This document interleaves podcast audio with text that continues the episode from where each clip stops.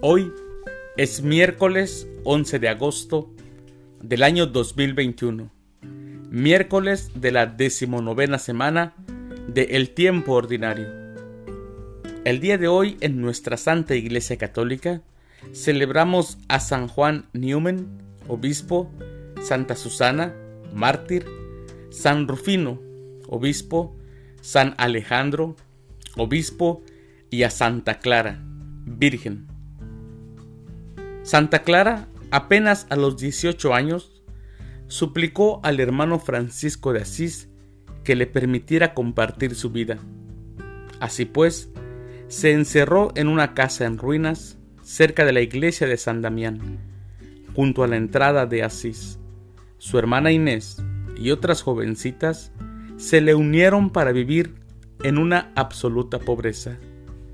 Ellas fueron las primeras franciscanas. Hoy pues celebramos a Santa Clara.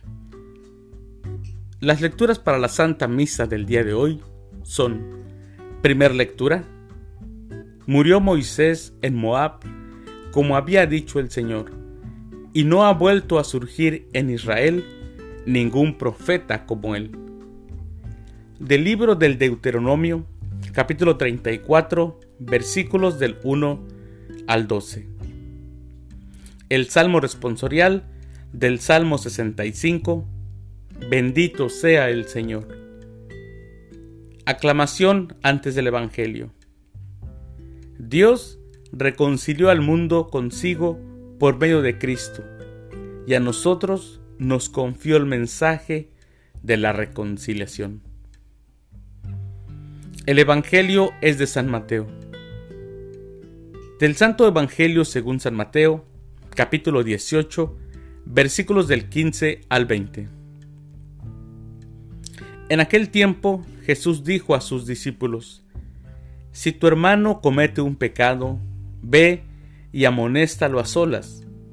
Si te escucha, habrás salvado a tu hermano. Si no te hace caso, hazte acompañar de una o dos personas para que todo lo que se diga conste por boca de dos o tres testigos. Pero si ni así te hace caso, díselo a la comunidad. Y si ni a la comunidad le hace caso, apártate de él como de un pagano o de un publicano. Yo les aseguro que todo lo que aten en la tierra quedará atado en el cielo, y todo lo que desaten en la tierra quedará desatado en el cielo. Yo les aseguro también que si dos de ustedes se ponen de acuerdo para pedir algo, sea lo que fuere, mi Padre Celestial se lo concederá.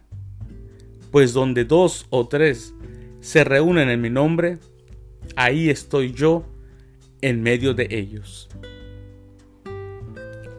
Palabra del Señor. Gloria a ti, Señor Jesús.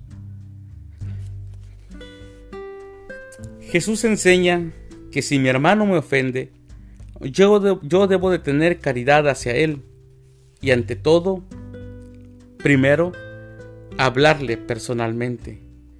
Y si el hermano no me escucha, Jesús sugiere una intervención progresiva.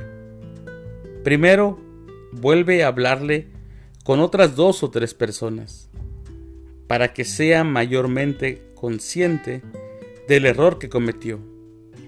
Si con todo no acoge la exhortación, hay que decirlo a la comunidad.